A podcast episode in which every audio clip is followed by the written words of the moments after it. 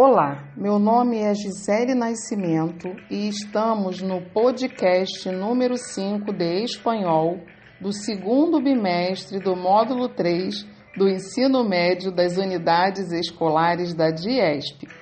Nessa aula, vamos falar um pouco sobre a variedade linguística usada na descrição pessoal.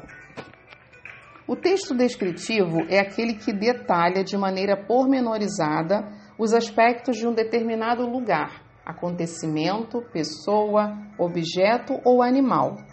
O objetivo do autor é justamente transmitir as impressões, qualidades, sensações, características e observações sobre aquilo que está sendo detalhado. Reportagens, biografias, lista de compras, relatos históricos ou sobre viagens, anúncios de classificados e currículos são alguns exemplos de textos descritivos que possuem características bem diferentes dos demais tipos textuais, como a narração, descrição e a argumentação. Algumas particularidades diferenciam o texto descritivo dos demais. A utilização de muitos substantivos, adjetivos e locuções adjetivas que ajudam o leitor a ter uma ideia exata do que está sendo detalhado são alguns exemplos.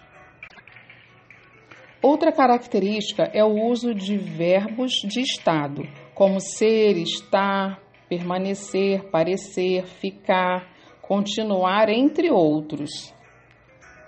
Além disso, a linguagem é sempre dinâmica e clara, com o uso também de figuras de linguagens, comparações e enumerações. Nesse tipo de texto também são pontuados detalhes físicos como altura, textura, peso, comprimento, dimensões, clima, função, como também aspectos psicológicos e comportamentais, como a personalidade, caráter e humor. Quando se descreve objetos, por exemplo, é feita uma descrição física, mas pode ser também sensorial, relacionada ao tato e olfato. Nesse caso dos pormenores de um local, além das características físicas, podem ser detalhados o ambiente econômico, político ou social. Já no caso do texto descritivo sobre pessoas, é possível relatar tanto os detalhes físicos como os psicológicos. Agora, quero convidar você para fazer a leitura de um texto, Como Sou Fisicamente. Após a leitura do texto, faça uma lista com as palavras que você ainda não conhece e busque o significado no dicionário.